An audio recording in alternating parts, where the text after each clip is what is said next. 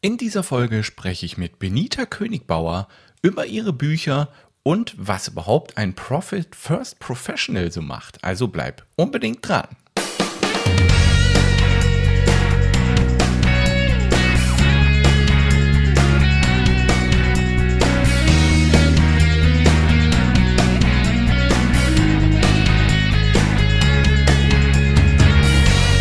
Herzlich willkommen beim Buchmarketing Podcast.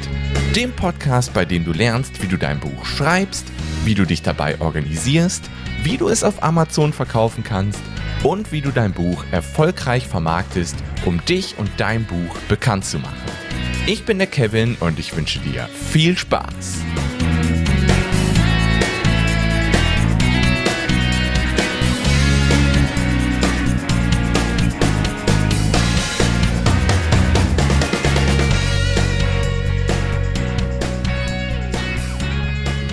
Ja, herzlich willkommen zur neuen Buchmarketing-Podcast-Folge. Heute ist es soweit. Heute gibt es ein ganz, ganz tolles Interview, das ich mit Benita Königbauer geführt habe. Die ist Profit First Professional und hat auch zwei Bücher geschrieben. Und da spreche ich im Interview darüber, wie sie die Bücher geschrieben hat, über das Buchmarketing und über ganz viele andere tolle Dinge. Das Interview hat wirklich, wirklich, wirklich großen Spaß gemacht. Und ja, es wird dann natürlich diesmal eine längere Folge. Ich hoffe, du bleibst trotzdem dran. Ich kann dir sagen, mir persönlich hat das Interview sehr viel Spaß gemacht. Ich hoffe, dass es auch euch Spaß macht. Ich will auch keine langen Vorworte machen, weil die Folge eh schon lang genug wird. Deswegen steigen wir jetzt direkt ein ins Interview.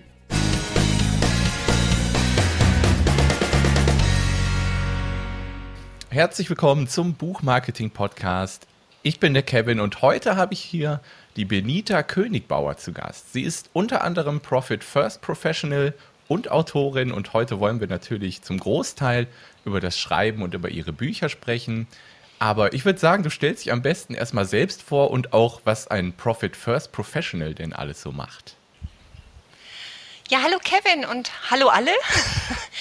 Ich bin Benita und ich bin tatsächlich, ja, Kevin, du hast, ja, du hast es ja schon gesagt, Profit First Professional. Ähm, ich bin Steuerberaterin, professionelle Ermutigerin und Autorin und ich sitze hier in München.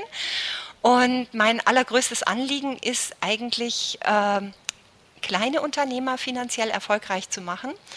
Und dazu gehört auch Profit First. Ein Profit First Professional ist jemand, der die Methode von Mike Michalowitz, Profit First, aus dem Buch, das du ja auch schon vorgestellt hast, ähm, professionell mit Kunden umsetzt und die dabei begleitet, wie sie das so richtig äh, strukturiert in ihr Leben reinbringen und wie sie damit eben ihren finanziellen Erfolg bewusst steuern können. Der Vorteil daran ist, dass es eine komplett verhaltensgesteuerte Methode ist. Das heißt, du musst keine neuen Tricks lernen, du musst nicht irgendwie tief in die Buchhaltung einsteigen und die Ärmel hochkrempeln und alles lernen, was in deiner Bilanz. Du musst nicht mal deine BWA oder die Bilanz verstehen, um Profit First anzuwenden, sondern du kannst einfach mit deinem bisherigen Verhalten, das dich momentan nicht zu den optimalen Ergebnissen führt, kannst du mit Profit First einfach dich so steuern, dass dein natürliches Verhalten die optimalen Ergebnisse verursacht. Und das ist eigentlich im Grunde der Kern dessen, was ich mache. Ich sorge dafür, dass bei meinen Kunden dieses, dieser Mindshift stattfindet, dass sie ihre, einen anderen Blick auf ihre Finanzen und auch auf sich selber im Kontext mit ihren Finanzen bekommen. Und ich begleite sie dabei, das einfach umzusetzen. Das ist so viel zum Profit First Professional. Das ist eine meiner Leidenschafts- und Lieblingsaufgaben weil es ganz viel Glück und Freude auch für mich bringt, zu sehen, wie meine Kunden ihre Fortschritte machen. Ja, Profit First finde ich ja selbst großartig. Du hast es schon gesagt. Ähm, ja. Ich habe das ja mal in meinem Channel vorgestellt und du hast ja die neue Version des Buches auch vorgestellt in meinem Channel dann. Mhm. Äh, das Video verlinke ich natürlich für die Zuhörer dann in den Shownotes der Folge hier. Ähm, und ja, ich kann aus eigener Erfahrung sagen, dass Profit First wirklich cool und einfach umzusetzen ist. Ich habe es auch bei mir eingeführt und ja, also ich finde es großartig. Gehört echt jetzt zu den Top 5 Büchern, würde ich sagen, überhaupt so in meinem Regal. Hat mhm. mir sehr gefallen. Das glaube ich sofort. ah, ja, leider in der neuen Version ist das Schweinchen auf dem Cover weg.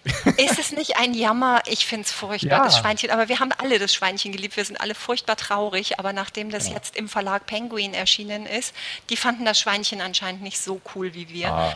Und deswegen dachten sie, wir wollen jetzt ein ganz neues Cover machen. Und deswegen ist das arme Schweinchen weg. Aber auf der deutschen Ausgabe ist das Schweinchen noch drauf und auch auf meiner Website und überall. Ich versuche dieses Schweinchen so sehr am Leben zu erhalten, wie ich irgend kann, weil es ist einfach cool. Und ja, und, und um all dieses drumherum, also um diesen finanziellen Erfolg für meine Kunden und eben auch Leichtigkeit in dem Bereich Finanzen und Leichtigkeit in den Bereich Unternehmensführung einzubringen, ähm, drehen sich eigentlich auch meine beiden ersten Bücher. Also das eine äh, ist ein Steuerthema, das Umsatzsteuer für Online-Coaches. Da habe ich damals eigentlich ein Problem für meine Kundin gelöst die tatsächlich einen Online-Kurs als Coach anbieten wollte. Und da ging es eigentlich darum, welche Häkchen muss ich bei Digistore anhakeln. Und da habe ich festgestellt, es gibt überhaupt keine echte Literatur dazu und schon gar nicht auf Deutsch. Das mhm. gibt es alles auf bürokratisch und das muss man sich dann aus 100 verschiedenen Quellen zusammenziehen. Und da habe ich als Profi schon eine Woche gebraucht, bis ich das alles zusammengezurrt hatte, was da tatsächlich relevant ist dafür. Und da habe ich mir gedacht, hey, ganz ehrlich, das kann kein Mensch kapieren, der jetzt nicht eben zehn Jahre Ausbildung zum Steuerberater hinter sich hat und dann nochmal zehn Jahre Praxis. Das braucht es einfach, dass irgendjemand das mal so aufsteht, aufschreibt, dass das ein normaler Mensch verstehen kann. Sehr gut.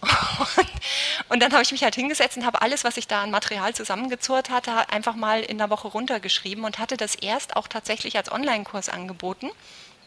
Aber habe dann schnell festgestellt, dass es zwar immer wieder welche gab, die diesen Online-Kurs gebucht haben, es gab aber auch immer wieder welche, die gesagt haben, wow, so ein begleiteter Online-Kurs kostet halt doch so um die 100 Euro. Nur hm. um diese eine Frage zu beantworten, ist es schon eine Stange Geld. Und dann plötzlich kam mir halt die Idee, warum machst du eigentlich nicht ein Buch draußen? Und dann habe ich den Kurs umgeschrieben in ein Buch und habe das dann einfach bei Amazon hochgeladen und da freuen sich jetzt die Menschen drüber, weil man es jetzt eben für 6,99 bekommt. mhm. Und es steht im Grunde genommen das Gleiche drin. Das Einzige, was nicht dabei ist, ist die persönliche Begleitung. Also du kannst mir jetzt, wenn du das Buch kaufst, kannst mir jetzt keine 15 E-Mails schreiben und nachfragen. Das geht halt da nicht. Ist aber an vielen Stellen, wie ich festgestellt habe, auch gar nicht nötig. Und ich habe so einen kleinen Bonuscode mit in das Buch reingepackt. Das heißt, wenn einer echt jetzt irgendeine brennende Frage hat, dann kriegt er einfach eine Supportstunde zu einem sehr günstigen Preis. Hm, cool. Und ähm, so habe ich das ein bisschen aufgefangen, dass ich gesagt habe, die Menschen sind mit der Information nicht so ganz alleine. Aber ich habe das Gefühl, also auch vom Feedback her, das ich dafür bekomme, ist einfach diese, diese Übersetzung bürokratisch Deutsch ist relativ gut gelungen. Und deswegen kommen die Menschen ziemlich gut klar auch einfach mit dem Text an sich. Es sind auch viele Links drin, wo sie sich halt dann Formulare runterladen können oder so Sachen einfach. Es ist so ein bisschen ein Praktikerbuch. Ja. Und da ging es mir eben um die Leichtigkeit, das eben einen komplizierten Sachverhalt leicht zu machen, verdaubar zu machen für einen Unternehmer, damit er eben mehr Zeit hat mit seinen Kunden und weniger Zeit mit der Bürokratie verbringen muss. Mhm. Und ja, und das zweite Buch ist im Grunde genommen also Abenteuer Wunschkanzlei ist ja meine Story.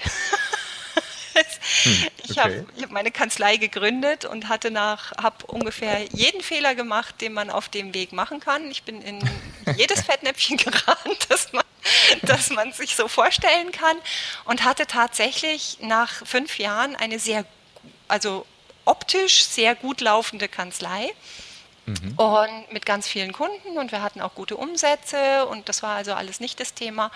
Aber ich habe es so ein bisschen beschrieben in, in dem Deckel, es ist halt, das Rad drehte sich noch, aber der Hamster war tot.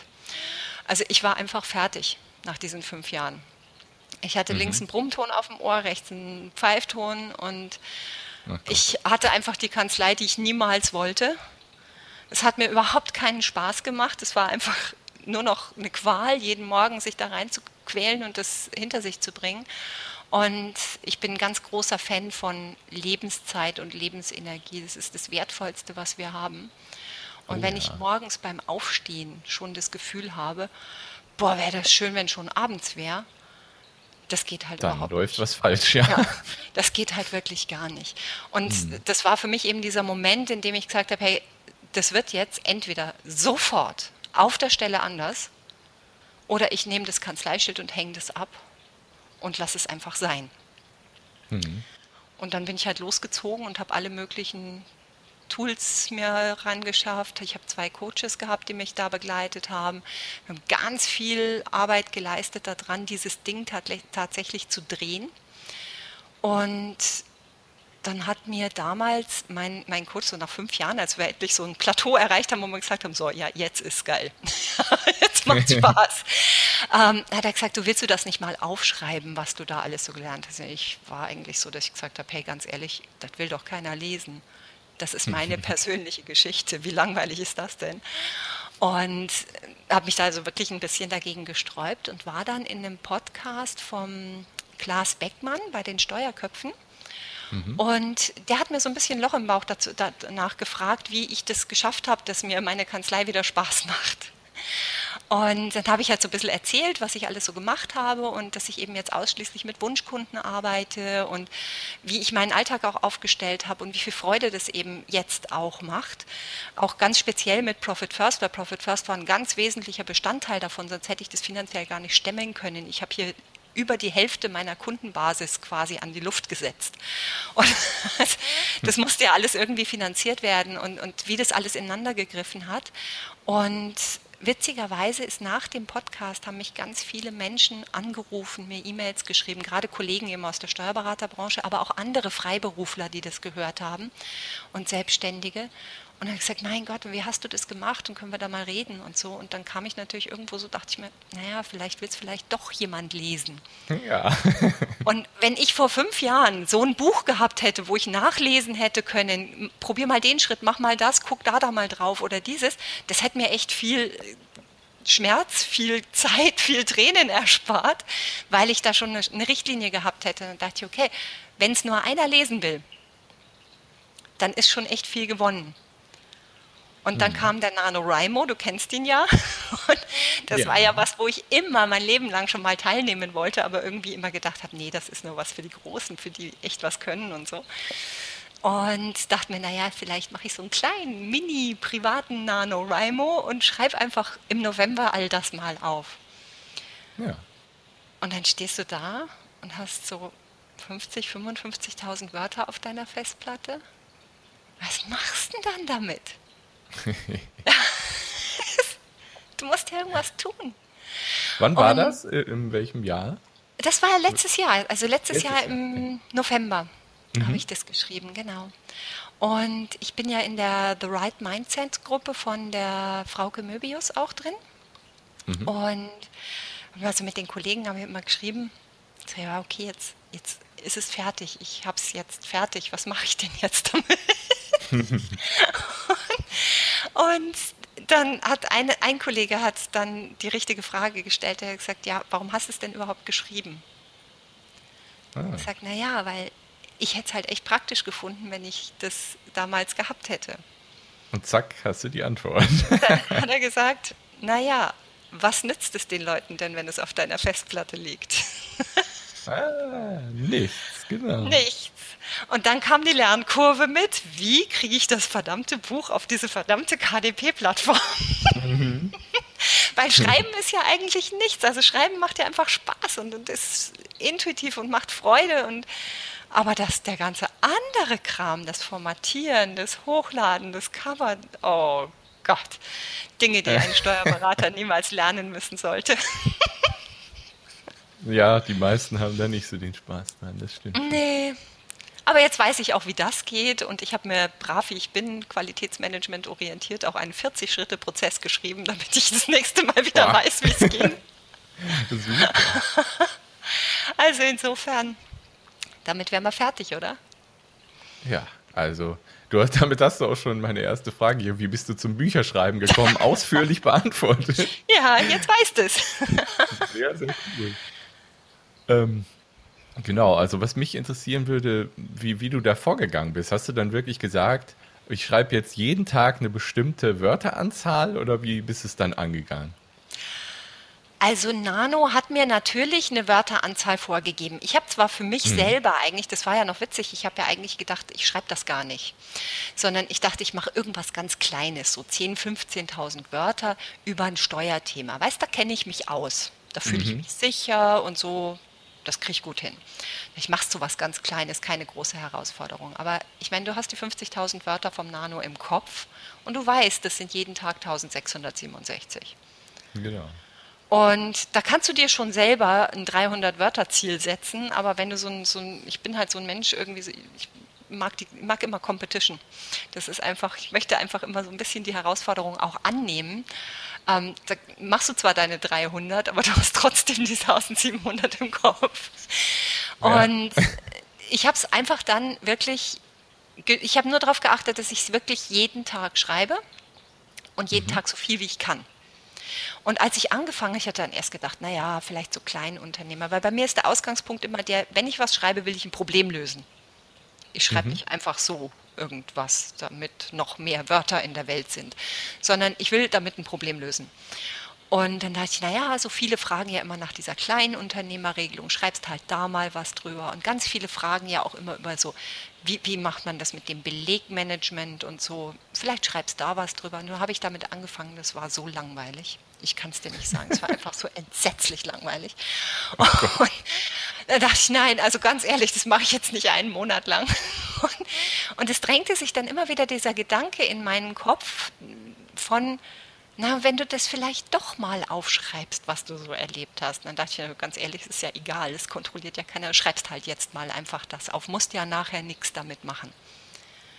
Und dann ging es mir eigentlich nur darum, dass ich eben jeden Tag, ich wollte diesen Nano mitmachen, jeden Tag diese Wörteranzahl schreiben und bin also wirklich ohne mein iPad überhaupt nirgendwo hingegangen.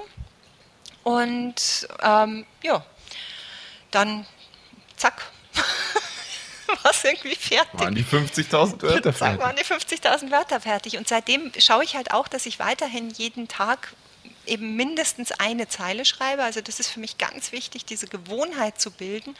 Schreiben gehört zu meinem Arbeitsalltag oder einfach zu meinem Lebensalltag dazu. Das ist wie Zähneputzen. Ich gehe nicht ins Bett, ohne dass ich die Zeile geschrieben habe. Und manchmal ist es eben auch wirklich nur eine Zeile, weil ich dann einfach zu müde bin, weil der Tag schon zu lang war oder weil ich einfach jetzt auch gerade nicht so richtig inspiriert bin oder so, ähm, dann schreibe ich wirklich nur eine Zeile. Es kommt vor, ich habe 20 Wörtertage. Und mhm. manchmal fange ich mit der einen Zeile an und habe vielleicht gar nicht so die super Motivation gehabt, aber dann fällt mir da noch was ein und dann fällt mir da noch was ein. Und bis ich mich zweimal umdrehe, je nachdem, wie viel Zeit ich zur Verfügung habe, stehe ich dann auf einmal mit irgendwas zwischen 500 oder 5000 Wörtern auch da. Ja, da, zu, zu dem Thema habe ich letztens erst in einem anderen Podcast jemand gehört, der hat auch, der macht das ähnlich wie du, der hat aber als Ziel 50 Wörter pro Tag immer zu schreiben und er sagt auch, wenn, weil das Anfangen ist ja immer das Schwierige. Ne? Genau. Das, das, merke ich auch bei mir persönlich, weil wenn ich einmal angefangen habe zu schreiben, dann macht es Spaß und dann fließen die Wörter meistens auch relativ schnell und gut. Aber dieses Anfangen immer, ne? Und da ist natürlich dann wirklich zu sagen, ich mache nur eine Zeile oder 50 Wörter, ist natürlich super, weil dann sagt das Gehirn so, ach, eine Zeile kann ich schreiben, 50 Wörter schaffe ich locker. Ja, und genau. dann auf einmal schreibst du 500 oder 1000. Ja, genau. Ja. Weil das Problem ist ja auch das, das muss man sich ja auch klar machen, dein Gehirn kommt ja aus einer ganz anderen Welt in dem Moment. Also ganz extrem merke ich das, weil momentan schreibe ich ein Kinderbuch mhm. und ähm, ich komme aus meiner Kanzlei. Ich habe ein Tag voller Finanzen und Steuern und vielleicht auch noch Finanzämter hinter mir. Also ein, ein wenig intuitiven Tag, der wenig mit, mit schönen Welten zu tun hat vielleicht. Ähm, ich mache das Abendessen, ich bügel vielleicht noch einen Berg Wäsche oder so. Mein Gehirn ist also in einem ganz anderen Modus. Ja. Und dann soll ich auf einmal die Abenteuer eines kleinen Flughunds erzählen. Mhm. Mein Gehirn ist überhaupt nicht in Flughundmodus in dem Moment ja, weil der in einem ganz anderen Fahrwasser unterwegs ist. Aber durch diesen einen Satz hole ich das Gehirn in den Flughundmodus. Mhm. Und dann macht er irgendwas und plötzlich sitzt da ein Affe. Und dann ja. kannst du dann musst du ja, machst du ja mit dem Affen irgendwas und dein Gehirn ist dann in dieser Geschichte drin. Und in dem Moment, wo dein Gehirn in der Geschichte drin ist, fällt dir ja auch viel mehr dazu ein, weil du dann in dieser Welt bist. Ja, das genau, kannst du dir aber vorher mit dem Bügeleisen in der Hand gar nicht so richtig vorstellen. Nee.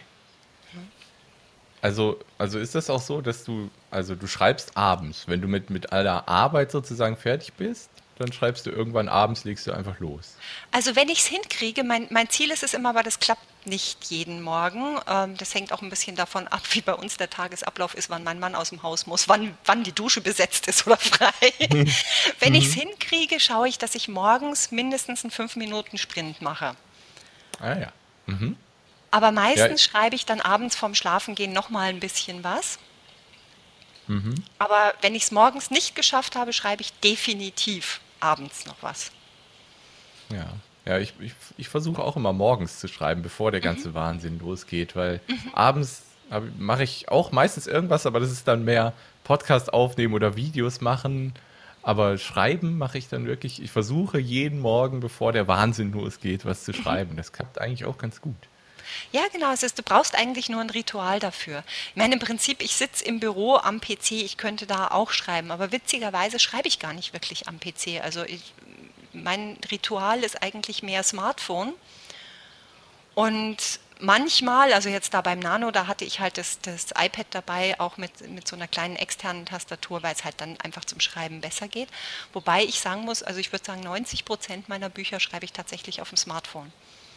Wirklich? Mit, mit der On-Screen-Tastatur? Mit der On-Screen-Tastatur, ja. Ich habe ein iPhone. Wow. Okay. Und ich habe die Scrivener-App da drauf. Mhm. Und ich habe die so eingerichtet, dass die über alle meine Geräte synchronisiert. Das heißt, ja. völlig egal, welches Gerät ich in der Hand habe, ich kann auf jedem sofort weiterschreiben. Das ist für mich ein Riesensprung nach vorne gewesen. Das ist wichtig. Ja. Ich kann mir gar nicht, also eigentlich geniert es mich fast, das zu sagen, wie lange ich um diese 20 Euro für die Scrivener-App rumgeeiert bin. Das ist echt hoch peinlich. ähm, aber sie ist wirklich ein Turbo, weil alles miteinander synchronisiert ist und es funktioniert wirklich sehr, sehr reibungslos, auch zwischen Windows und Mac und allem, also wirklich gut. Und dadurch, dass ich das Smartphone ja immer am Mann bzw. an der Frau habe, kann ich da auch echt schreiben. Also ich war auf dem Guns N' Roses Konzert jetzt im Sommer. Du, da stehst du mal 20 Minuten in der Kloschlange. Weißt du, wie viele Wörter du in 20 Minuten an der Kloschlange schreiben kannst, wenn du dein Smartphone dabei hast? ja. Und dann nervt das nicht mal, dass du so lange stehen musst. Ja, stimmt. Ja? ja. Und da passiert was. Wenn ich darauf warten würde, dass ich jetzt eine Stunde Zeit habe, um zu schreiben, dann würde das nie passieren in meinem Alltag, weil ich habe von 24 Stunden 28 verplant.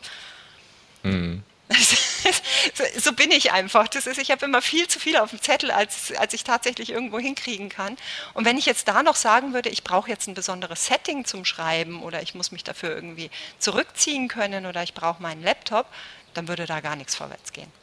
Also habe ich mich ans Smartphone gewöhnt. Außerdem hat das Smartphone einen großen Vorteil, ich gucke nicht so gern fern. Und wenn ich auf dem Sofa sitze abends mit meinem Mann, dann kann ich auf dem Smartphone tippen, ohne dass es klackert. Ja, stimmt. Weil wenn das klackert, dann nervt ihn das. Mhm. Und wenn ihn das nervt, dann sagt er das irgendwann und dann sage ich, na ja gut, dann mache ich es halt nicht. Und mit dem mhm. Smartphone klackert es nicht. Und insofern stört es dann auch nicht und ich kriege trotzdem was geschrieben. Ja, sehr interessant. Also ich habe mir jetzt gerade gestern die App ER Writer runtergeladen. Die synchronisiert sich auch über alle Geräte. Das ist ja wirklich wichtig. Mhm. Aber also ich könnte mir jetzt nicht vorstellen, damit Bücher zu schreiben. Also so Blogartikel oder sowas. Dann immer, wenn ich mal ein paar Minuten Zeit habe, daran weiterzuschreiben, könnte ich mir vorstellen. Aber ich könnte mir gerade irgendwie nicht vorstellen, irgendwie dann für ein paar Minuten am Smartphone so in das Buch einzusteigen und das Buch weiterzuschreiben. Dafür brauche ich, glaube ich, dann morgens, also ich versuche wirklich jeden Morgen eine halbe, dreiviertel Stunde immer, immer äh, zur gleichen Zeit zu schreiben. Und das mhm. klappt bei mir wirklich gut. Also ich könnte mir diese kurzen, kurzen Minuten-Sprints so am Smartphone, glaube ich, fürs Bücherschreiben nicht vorstellen. Aber so richtig ausprobiert habe ich es auch noch nicht. Von daher. Weiß nicht. Kim auf den Versuch an. Also ich sag's dir ganz ehrlich, wenn mir das einer vor einem Jahr gesagt hätte, dann hätte ich gesagt, hast du einen Knall auf dem kleinen Bildschirm, du bist ja nicht normal. Aber das ist eine Gewohnheitssache tatsächlich. Ja, wahrscheinlich, Und ja. Irgendwie ist es für mich jetzt mittlerweile so natürlich geworden, dass das, es ist echt kein Problem mehr, obwohl ich jetzt nicht so der superschnelle WhatsApp-Tipper bin oder so. Da brauche ich relativ lang. Aber mit dem Schreiben, das funktioniert echt gut. Ich weiß nicht, warum das besser funktioniert als das andere. Ist vielleicht ja, eine Kopfsache. Ja, also ja, jeder wie er kann. Ne? Also wenn das bei dir funktioniert, dann mach es so. Ja.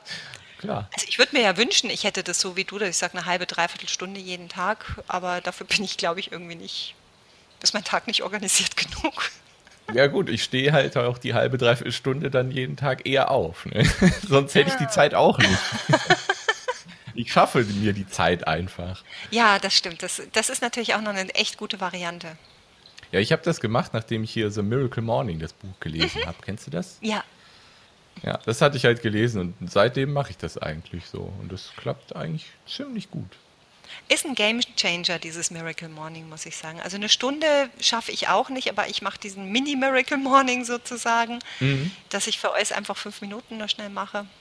Und ja, ich mache das gar nicht alles, was da so drin beschrieben wird. Nee, ich also, auch nicht. Das Wichtigste ist für mich wirklich das, das Schreiben daraus. Und mhm.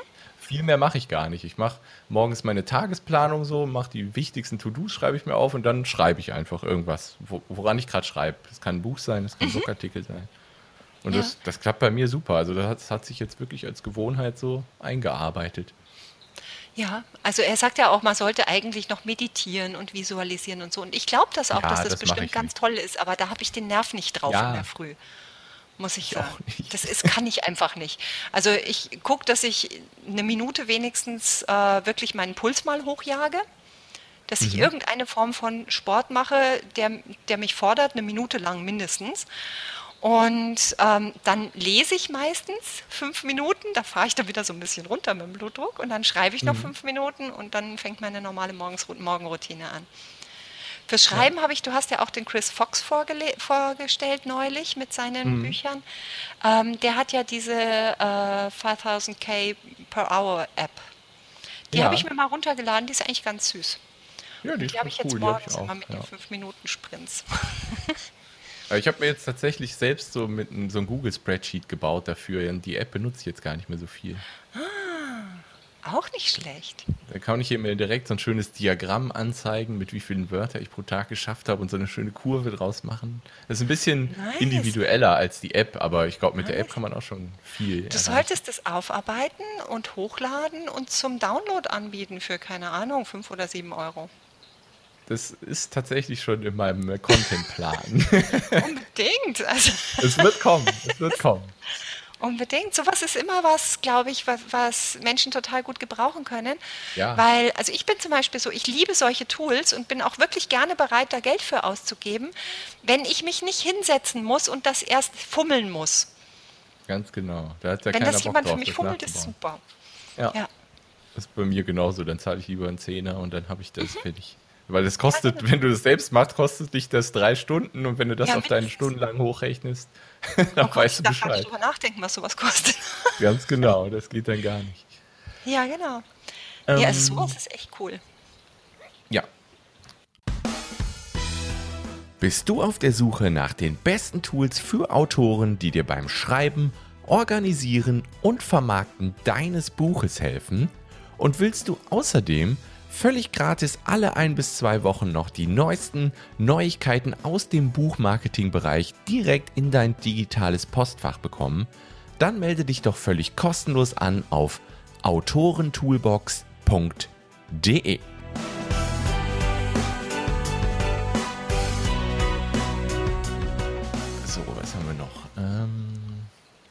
Genau, du, du hast mir vor dem Interview schon erzählt, dass du marketingtechnisch noch gar nicht so viel mit den Büchern machst. Deswegen, ich habe hier noch die Frage, die ich eigentlich immer stelle, wie so ein typischer Release-Tag aussieht, also so ein Tag der Veröffentlichung, ob du da irgendwas Bestimmtes machst, um das Buch ein bisschen zu pushen oder so. Aber ja, wie sieht das also bei dir aus? Die ersten zwei, die ich rausgegeben habe, da hatte ich überhaupt keine Ahnung davon, dass man sowas auch pushen kann. ich habe seither eine ganze Menge darüber gelesen und jetzt gerade ganz aktuell dieses, ähm, mir fällt der Autor gerade nicht ein, das Buch heißt Help My Facebook Suck. Ähm, und der hat mhm. eine, der stellt ein bisschen vor, wie man Bücher bei Facebook bewerben kann. Da habe ich jetzt gerade mal so testhalber ähm, eine, so ein eine Facebook-Ad hatte ich die letzten drei Tage laufen, da habe ich aber festgestellt, ich kriege voll viele Klicks da drauf, aber ich habe keine Conversion. Also ich habe ein bisschen Conversion, aber jetzt nicht so, dass ich sage, das lasse ich laufen. Mhm. Und ich habe jetzt heute mal die Zielgruppe dafür verändert. Jetzt bin ich mal gespannt, was da passiert. Also ich mache so mit so, so kleinen Mini- äh, Tagesbudgets. Also für Links kannst du ja minimal, also musst du ja mindestens 5 Dollar pro Tag einsetzen. Ähm, und die lasse ich dann ein, zwei, drei Tage laufen. Wenn die nach zwei Tagen nicht unter 30 Cent pro Klick ist und, unter, äh, und eine Relevanz von mehr als 8 hat, kille ich die und mache eine neue. Mhm. Und ähm, kannst du bitte noch einmal, war das ein Buch, was du jetzt gerade erwähnt ja, hast? Ja, das war ein Buch. Genau, da war nämlich heißt, äh, kurz der Ton weg, deswegen ah, okay. bitte noch einmal. Das heißt, warte mal, ich kann mal gerade hier, ich habe ja alles auf meinem Smartphone. ich gucke mal ja. gerade in die Kindle-App, wie es richtig heißt. Ähm, dann kann ich dir auch den Autoren sagen. Das Buch heißt Help, My Facebook Ad Suck. Mhm. Und der Autor ist Michael Cooper. Okay, das, ich verlinke das auf jeden Fall auch in den Show Notes, nur ich hatte das leider nicht verstanden, weil genau, der Ton ja. ganz kurz weg war. Das war das, genau. Und das, das hatte ich gelesen. Dann äh, natürlich die Bücher von Chris Fox, die hatte ich alle sechs jetzt gelesen. Ja, die sind super. Die sind super. Dann macht der Mark Dawson, glaube ich, macht, macht ziemlich coole Bücher auch noch, was diese oh, Vermarktung angeht. Auch. Ja. Ja, habe ich noch nicht gehört. Mhm. Und also da, das gucke ich mir gerade an. Und da teste ich halt jetzt mal so ein bisschen rum. Ich muss eh sagen, ich kann mich nicht beklagen. Ich war ganz, ehrlich gesagt einigermaßen überrascht, dass es überhaupt von alleine schon so viele Abnehmer findet. Also das ist echt, ich kriege wirklich jeden Monat eine Amazon-Auszahlung und die sind gar nicht mal so schlecht. Und ich meine, klar, wenn du ja, die gut, Zeit des Bücherschreibens dagegen rechnest, ist natürlich immer noch ein ja. Draufzahlgeschäft, aber das macht ja auch Spaß. Ja. Genau. so. ja.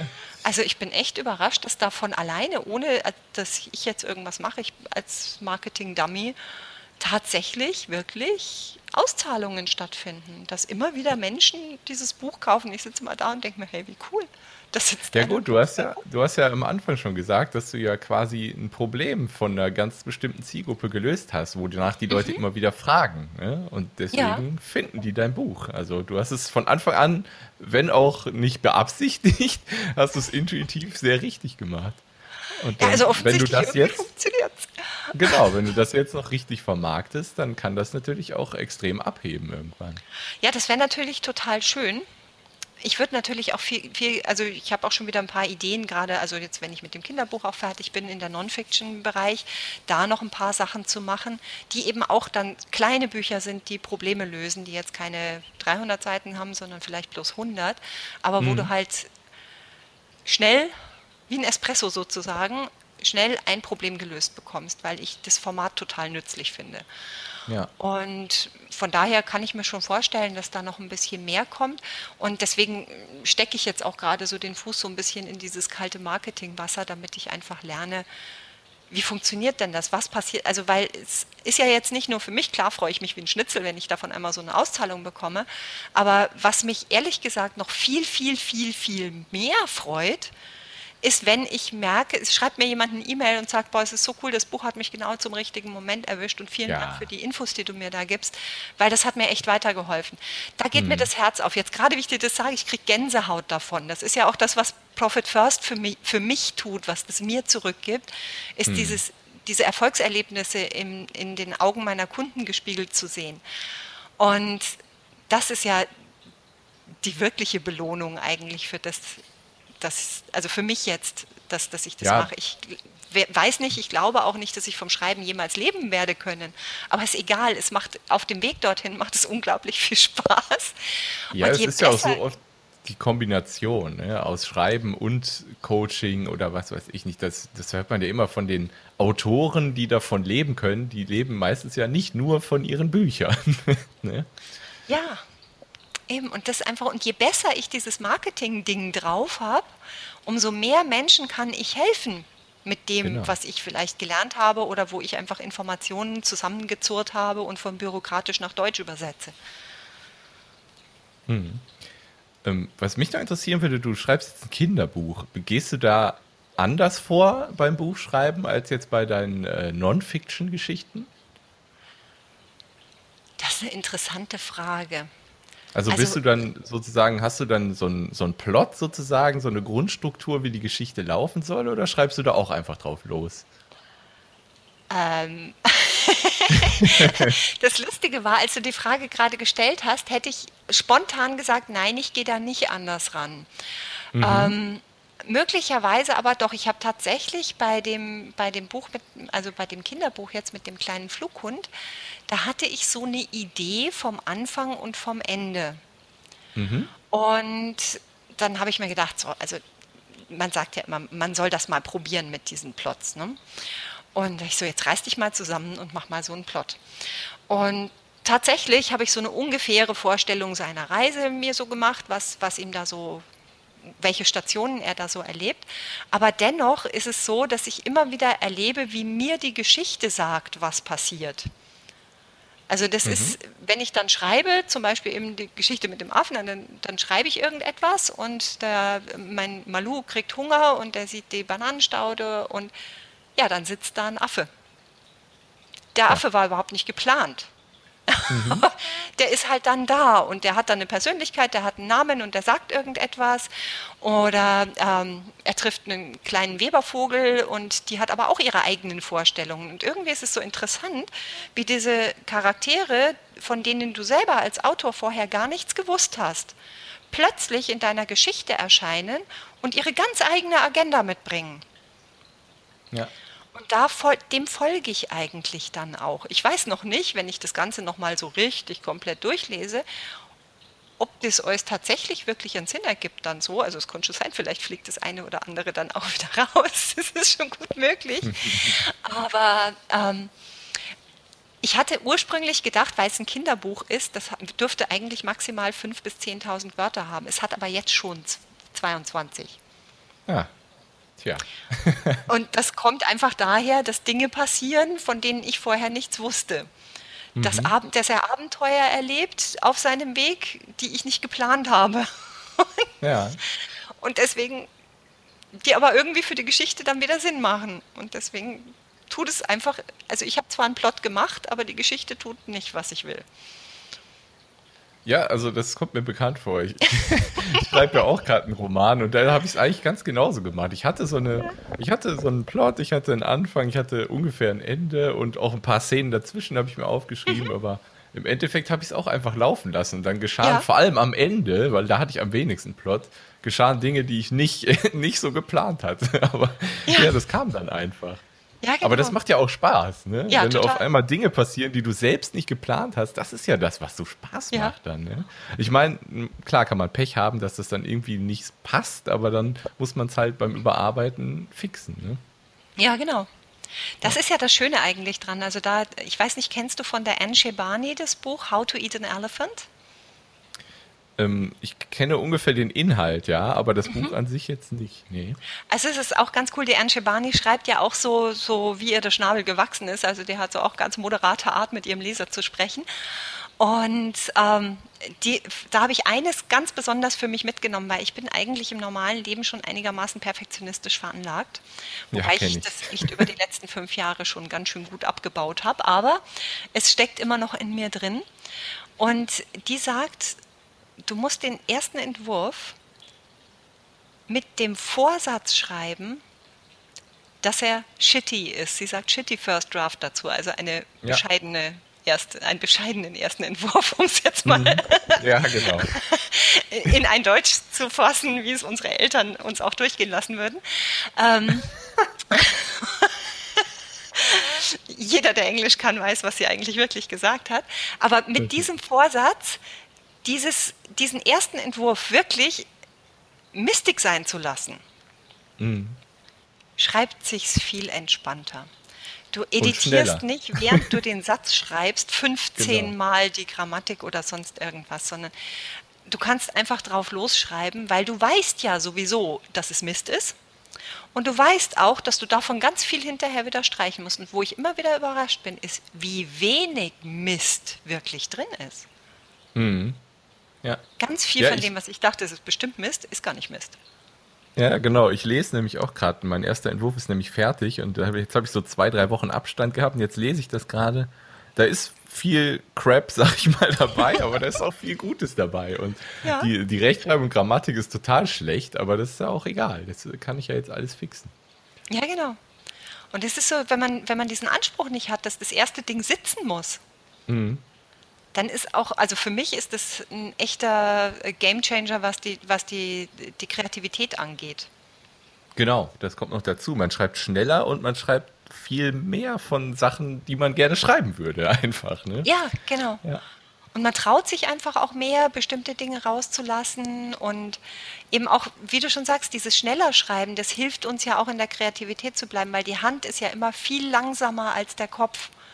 Das heißt, du bist ja. ja, im Kopf schon wieder drei Szenen weiter, da fummelst du noch an dem ollen Satz darum mit den Händen. Mhm. Und, ja. und je schneller du das abwickeln kannst, je schneller du das einfach zu Papier bringen kannst, ohne dich selber darin zu behindern, umso eher können deine Hände mit deinem Kopf auch mithalten. Und ja. ich glaube, dass das nochmal so ein Kreativitätsturbo mit reinbringt. Auf jeden Fall, ja. Ja, cool. Also, dann habe ich hier noch zwei Sachen. Ich habe gesehen, du hast deine Bücher bei äh, KDP Select angemeldet. Mhm. Hast du das aktiv entschieden oder wusstest du damals einfach noch nicht so recht, was das überhaupt eigentlich ist? Ähm, also beim Hochladen, ich, ich wusste zwar, was es macht. also, dass, dass man das dann kostenlos lesen kann, wenn man bei Unlimited ist. Und dass man es auch über die Leihbücherei ausleihen kann. Und dachte ich mir, also ich saß vor diesem Hackerl und habe gedacht, mhm. ja, was weiß ich, will ich das? Keine Ahnung. Ja. äh, oder will ich das nicht? Und ist das gut oder ist das schlecht? Und grübel, grübel, grübel, grübel. Dann habe ich gedacht, hey, komm, kick it, jetzt machst du es halt einfach. Mhm. Und das siehst du dann schon. Und wenn nicht, wirst du aus der Nummer schon irgendwie wieder rauskommen irgendwann. Und habe es da angemeldet. Ich muss aber tatsächlich sagen, dass ich relativ wenige, also es sei denn, ich mache so eine, ich habe bei Umsatzsteuer für Online-Coaches zweimal so eine, so eine kostenlose Aktion gemacht. Mhm. Und da wird es wahnsinnig viel runtergeladen. Ansonsten habe ich erstaunlich wenige äh, Kindle Unlimited Leser. Ich habe eigentlich tatsächlich ja, mehr so. Käufer. Also ja. ich weiß nicht, vielleicht ist das auch die Zielgruppe, für die ich bis jetzt geschrieben habe, dass die tendenziell eher mehr dazu neigen, es zu kaufen, mhm. als es irgendwie über die Leihbibliothek runterzuladen. Also bei mir ist es ja auch so, über die Leihbibliothek leihe ich mir Bücher, wo ich mir denke, jo, die Information ist vielleicht nicht schlecht, aber ich glaube nicht, dass ich das Buch vielleicht, auf, dass ich nochmal darauf zurückgreifen möchte. Die hm. hole ich mir über die Leihbibliothek. Alle anderen kaufe ich. Und vielleicht ja, sind glaub, meine Leser wie ich. Ja, also ich, ich glaube, dass du auf jeden Fall die Zielgruppe, die du hast, vor allem mit deinen Sachbüchern, die ist nicht bei Kindle Unlimited angemeldet. Da sind die Leute angemeldet, die wirklich viele, viele Bücher lesen. Und bei dir ist es halt wirklich so, die wollen ein Problem lösen. Und die Leute, wie du schon sagst, die, die, die wollen das Buch zum Nachschlagen auch noch haben. Also die wollen mhm. das nicht nur einmal lesen. Und also ich glaube, bei Sachbüchern überhaupt gibt es gar nicht so viele, die dann dieses Kindle Unlimited haben und die kaufen das dann eher, glaube ich auch. Ja. Und weißt du, was krass ist? Ich habe ganz viele Taschenbuchverkäufe. Das hätte ich nie gedacht, weil ganz ehrlich, ich habe das Taschenbuch zwar angeboten und hochgeladen, aber ich habe mir gedacht, liebe Freunde, ich bleibe nicht auf den Druckkosten hängen und habe das wirklich umgeschlagen, so dass ich unterm Strich auf dieselbe Provision komme. Mhm. Und ich hätte nie im Leben gedacht, dass, also Abenteuer Wunschkanzlei kostet im Print 18 Euro. Und im Kindle ja. kostet 9,99 Euro. Wenn ich das kaufe, nie im Leben würde ich die Printversion bestellen. Aber ich habe 90% Printversion-Käufe da drin. Deswegen ja, nehme ich die auch nicht wieder runter. Nö, warum auch? Nö. Das ist aber, was ich auch oft höre von Sachbuchautoren. Also die Sachbuch, Sachbücher scheinen als Taschenbuch echt gut zu gehen. Aber wenn ich, wenn ich einfach mal an mein eigenes Kaufverhalten denke, dann ja, also ich bin auch so. Ich, wenn, wenn ich sehe, da gibt es das Taschenbuch für ein paar Euro mehr, dann kaufe ich, wenn es ein Sachbuch ist, auf jeden Fall das Taschenbuch, weil ich mir auch immer Notizen da drin mache und so. Das ist interessant, weil ich bin zum Beispiel so, ich, ich, lese ja auch umbandig viele Sachbücher, jetzt nicht gerade in meiner Branche, weil da habe ich so schon genug damit zu tun, aber zum Beispiel über dieses, über Büchermarketing, Bücherschreiben, äh, mhm. dann, dann diese ganzen Coaching-Themen und das alles. Und ich mag es lieber als Kindle, weil ich es dann auf allen Devices habe. Das heißt, ich kann auch lesen, wo ich will. Sonst habe mhm. ich ja mhm. dauernd, das Buch muss ich ja immer da haben. Ja. Und was weiß ja. ich, welches Buch, ich habe ja immer fünf Bücher mindestens, die ich parallel nebeneinander lese. Was weiß ich denn, welches Buch ich jetzt im Bus gerade lesen will? Da mhm. bin ich ja mhm. mit dem Kindle viel besser dran. Ja, so, so kann es unterschiedlich sein. Ne? Ich Ja, kritzel da halt immer so viel rein. Und ich, ich mache ja dann auch oft diese Videos dazu, dass ich mir dann Ja, immer, stimmt dann nehme ich mir gezielt ein Buch vor und weiß, ich werde darüber später ein Video machen. Ne? Und dann mache ich mir die Notizen da drin und ja, also Ja, es kommt natürlich bei dir auch voll gut, weil du es in die Kamera halten kannst. Ne? Das kommt noch dazu. Ich meine, ich kann es einblenden. Ich habe schon öfter mal E-Books vorgestellt, da blende ich es dann ein, aber es Ja. ist halt, klar, ich kann mir auch in dem Kindle dann Notizen machen, das geht ja auch, aber Mhm. es ist irgendwie was anderes, als wenn ich direkt in das Buch schreibe. Ja, also es hat, glaube ich, beides seinen Charme. Also was ich bei den Kindle-Büchern total liebe, ist, dass ich suchen kann. Das heißt, oh verdammt, ich weiß, ich habe diesen Satz irgendwo gelesen Ah, und dann kann ich suchen. Und dann findet der mir das innerhalb von einer Sekunde.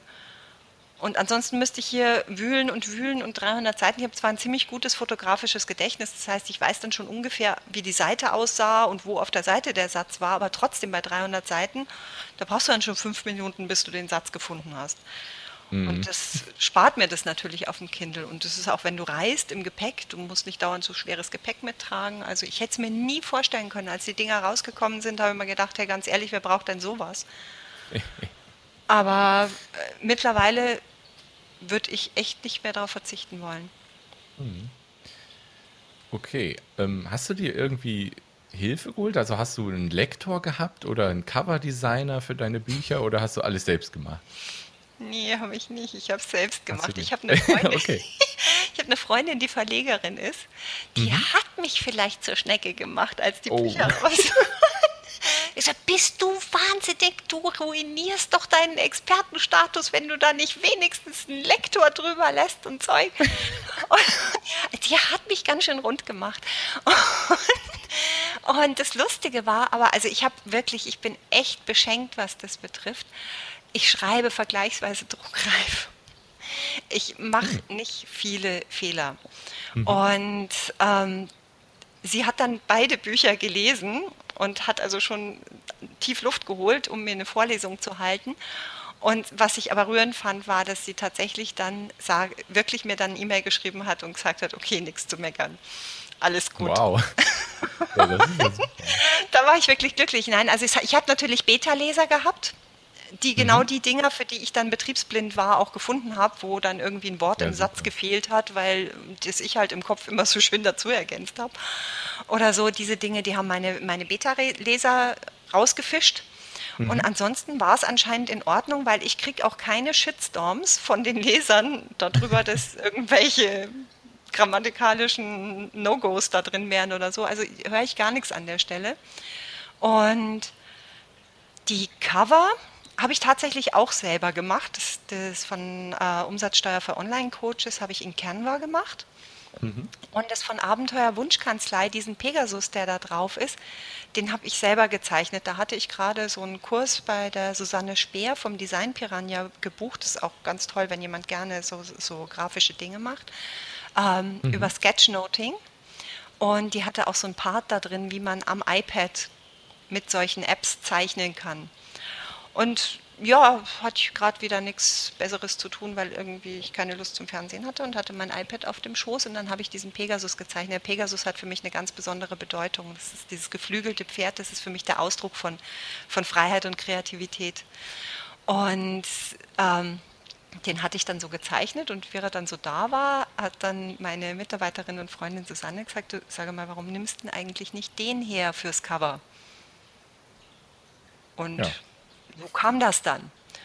Und das hat sie mir dann allerdings irgendwie in Adobe Photoshop, sie ist sehr geschickt da drin, sie, ist, sie fotografiert auch selber viel und macht solche Sachen, sie ist dann sehr geschickt da drin, das in Adobe dann so, dass das alles passt, so zu verwurschteln und dass auch KDP das dann frisst, dieses Cover, weil das ist ja, glaube ich, ungefähr das, das Schlimmste bei KDP, das Taschenbuchcover hochzuladen. Das ist Oh einfach ja, das Problem habe ich nämlich auch Gottes. gerade.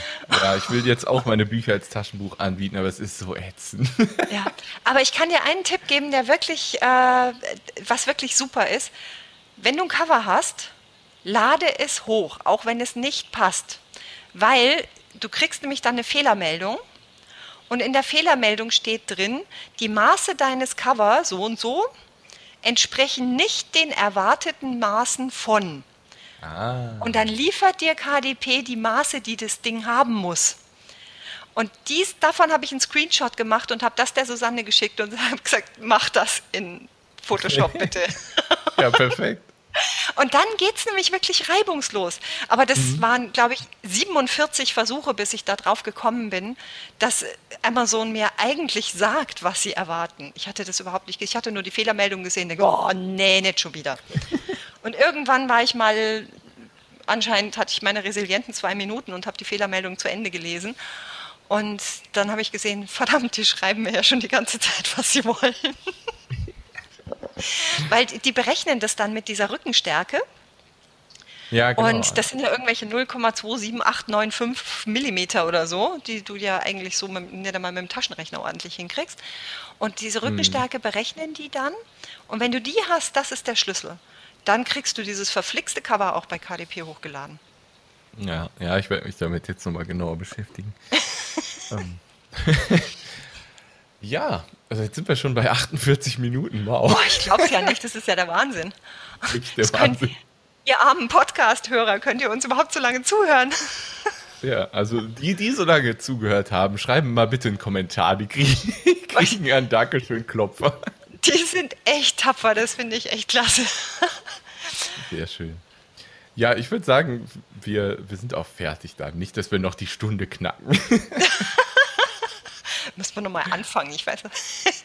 Nein, hat wirklich Spaß gemacht. Also sonst wären die 48 Minuten ja nicht so schnell rumgeflogen. Ja, also mir hat es auch total Spaß gemacht, aber ich erzähle auch einfach gerne übers Schreiben, weil das, das ist so ein Herzensding von mir, das macht einfach so viel Freude und vielleicht sitzt ja irgendjemand da draußen, der sich gerade denkt, ah, soll ich oder soll ich nicht und dann vielleicht einfach, ja, du sollst. Also, Dieses, ja, es ja. macht Spaß. Ganz genau. Einen besseren Abschluss könnte man ja gar nicht finden. Ist ja perfekt. Nee, macht wirklich Spaß und genau, wenn du zweifelst, schreib einfach drauf los. Der erste Entwurf ist ja eh immer shitty. Das haben wir ja jetzt auch gelernt. Und ja, wenn du dich wunderst, dir, was das für ein sonderbares Geräusch ist, ist mein Telefon, das jetzt klingelt im unpassendsten Augenblick. Oh, man hört es ganz leise im Hintergrund, ja. Ja, dann ist ja gut. Vielleicht kannst du es aussteuern. Nicht schlimm. Also vielen Dank, dass du da warst. Hat mich sehr gefreut. Sehr hat mir riesig Freude gemacht mit dir, hat riesig Spaß gemacht. Jederzeit gerne wieder. Okay. Ciao, ciao. Ciao.